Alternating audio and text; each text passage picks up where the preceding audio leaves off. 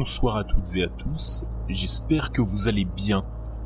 Aujourd'hui, je vous propose un DLN raconte sur une histoire à mi-chemin entre l'humour et l'horreur. J'avoue que parler d'humour pour cette histoire, c'est un peu se moquer du témoignage que je vais vous livrer qui déjà à l'époque n'avait pas été cru par les autorités. Mais vous allez vite comprendre pourquoi. Nous sommes le 7 juin 1985. Je pense qu'il n'y a pas grand monde de mon public qui était né. Dites-moi si je me trompe dans les commentaires de l'épisode ou sur Spotify. Nous sommes à Grimwater, dans l'état de Washington. Alors pour situer, c'est au nord-ouest des États-Unis à 1h10 de la ville de Seattle. Pas très loin du siège de Microsoft. Bref, le 7 juillet 1985, au lever du soleil, une femme du nom de Stephanie McKay accompagnés de son mari, dont le nom n'a pas été communiqué, ont été réveillés par l'attaque violente de leur tante depuis l'extérieur. Le couple, qui campait, comprend immédiatement qu'il s'agit d'un ours. Dans la panique, ils fuient la tente et sont accueillis par un ours. Mais il ne s'agissait pas d'un ours brun ordinaire, loin de là. Stéphanie Mackay et son mari ne peuvent s'empêcher de souligner l'énormité de cet ours, ils insistent sur le fait qu'il était anormalement grand et large, au moins deux fois plus lourd et deux fois plus large qu'un ours brun adulte ordinaire. Il devait peser, selon eux, au moins une tonne trente et les surplombait, tenez-vous bien, d'un mètre quatre-vingt-dix. Devant l'ours, le couple reste silencieux, absolument horrifié à la vue de cet étrange animal extrêmement grand, qui se tient sur ses pattes arrière, comme une personne normale. La tension silencieuse est d'un coup rompue par l'ours qui commence à leur parler. Sa voix, le couple la décrit comme très aiguë, comme celle d'une personne ayant inhalé de l'hélium. C'est alors que l'ours exige de connaître leur nom. Comment vous appelez-vous? aurait-il demandé d'un ton autoritaire et sévère, avec une voix comiquement aiguë. Le couple se regarde, stupéfait. Apparemment contrarié par l'absence de réponse, l'ours exige à nouveau de connaître leur nom. Une fois que le couple leur a délivré, celui-ci pose immédiatement une seconde question. Avez-vous la permission d'être dans cette zone? Avez-vous la permission de camper sur cette propriété? Le couple tente alors d'expliquer qu'il a effectivement la permission de se trouver dans la région et aussi de camper, car cette partie du terrain appartient à un de leurs amis. L'ours brun demande alors au couple de rassembler ses affaires et de quitter les lieux sur le champ. Vous devez partir, tout de suite. C'est ce que le couple décide de faire. Ils commencent à emballer leurs affaires à la hâte, mais apparemment, ils n'allaient pas assez vite pour l'ours, car la bête a commencé à leur lancer des pierres. Les pierres ne heurtaient pas le couple, mais elles étaient dirigées dans leur direction immédiate. Tous les amateurs de paranormal et d'étrangeté reconnaîtront immédiatement à quel point les jets de pierre sont courants dans le monde des cryptides paranormaux. Le lancer de pierre est un comportement de Bigfoot notoire et bien documenté, bien que le lancer de pierre ait également été occasionnellement associé à d'autres activités paranormales ou cryptides, le couple pense que l'ours n'essayait pas de les toucher avec les pierres, mais qu'il les lançait pour les motiver à partir le plus vite possible. Tellement secoué et terrifié, le couple a dû signaler cette rencontre à la police, s'agissant d'un risque énorme pour d'autres randonneurs ou campeurs. Était-il ivre, défoncé, fou, menteur, ou tout cela à la fois? Les pompiers de Greenwater ont inspecté la zone et le campement.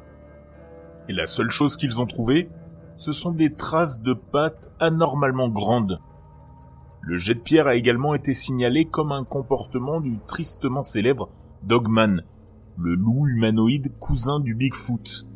Alors là, je dois vous faire une petite pause pour vous parler du Dogman, qui est un autre cryptide, une autre euh, créature étrange si l'on veut. Et attention, là c'est pas de la fake news, je suis en train de citer un des plus gros magazines français, Paris Match, qui en octobre 2021 écrivait un article, en tout cas publiait un article qui s'intitulait le retour de l'homme chien du Michigan.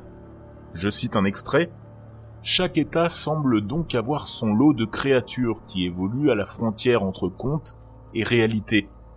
C'est le cas de l'homme chien du Michigan, un loup-garou endémique qui aurait été vu pour la première fois en 1887, lors de l'attaque d'un homme par deux chiens se tenant debout sur leurs pattes postérieures, comme notre ours. Cent ans plus tard, en 1987, un disque jockey d'une radio locale, Steve Cook, enregistre sous le pseudonyme de Bob Farley une chanson retraçant les sinistres exploits du Dogman du Michigan, devenu un tube en quelques jours.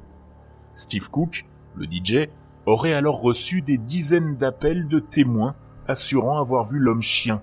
Plot twist, plus tard le DJ a expliqué qu'il s'était simplement inspiré de vieilles légendes amérindiennes et qu'il n'avait jamais entendu parler d'un authentique dogman vivant dans les forêts du Michigan. Et visiblement, si on en croit l'article, il s'est avéré par la suite que la plupart des rencontres attestées avec cette créature, même les plus anciennes, auraient commencé à circuler après 1987, année de création de la chanson. Donc peut-être que ça a un lien avec Steve Cook qui finalement l'a lancé. Pourtant, certains récits sont parfois accompagnés de photos et de vidéos comme le souligne l'article qui continue à être relayé sur les réseaux sociaux. Il y en a une très récente qui a été signalée sur TikTok et que vous pourrez retrouver dans les ressources de l'épisode. Bref, nous on retourne à notre ours, toujours en 1985. Cette histoire d'apparence loufoque et sans preuve ont fait que les pompiers ont réprimandé le couple pour avoir campé dans la région car les risques d'incendie de forêt étaient extrêmement élevés à cette époque de l'année. Autre détail étrange, le couple a rapporté que les habitants de la région utilisaient les mêmes termes que l'ours lorsqu'il leur parlait des dangers de la zone, juste avant de s'y installer. Le shérif adjoint, Bob Hoffman, a interrogé des habitants de la région. Il a par la suite déclaré à la presse que le vendredi soir de cette semaine-là, certains membres de la communauté de Greenwater ont dit au couple que leur campement se trouvait sur une propriété privée et que le danger d'incendie était élevé. Il a par là même ajouté que les ours de la région ne mesuraient jamais plus de 2 mètres 50 et qu'ils ne lui avaient jamais parlé ni à lui ni à sa famille. Ils ne lui ont jamais adressé la parole et aucun ours ne lui a jamais jeté de pierre. Selon lui, sa conclusion est que le signalement n'est pas fondé, que c'est probablement le résultat d'une imagination débordante et de la demande qui leur a été faite de quitter la zone. Le couple se trouvait sur une propriété privée, il y avait eu un feu. Il termine avec une pointe d'ironie. Si nous avons d'autres observations d'ours qui parlent ou d'ours qui lancent des pierres, je ne suis pas sûr de le faire savoir à qui que ce soit. J'en ai assez de recevoir des appels des médias de partout, de Boston à Hawaï. Hoffman, par la suite, s'est empressé de déclarer que l'affaire était bel et bien close. Alors, que s'est-il donc passé ce matin-là? La question n'est pas de savoir si cela s'est réellement produit, mais plutôt de savoir ce qu'ils ont vu ou ce à quoi ils ont parlé. Cet ours était-il une entité cryptide qui essayait simplement d'aider ou de sauver le couple du danger? S'agissait-il d'un Bigfoot ou d'un homme-chien, Dogman, qui protégeait son territoire? D'ailleurs, qui aurait pu inventer cela et pourquoi l'inventer? Et même s'ils l'ont inventé, pourquoi ajouter des détails ridicules, comme le fait que l'ours avait une voix extrêmement aiguë? Pourquoi s'acharner à faire paraître l'ours plus grand que n'importe quel ours ne pourrait jamais l'être?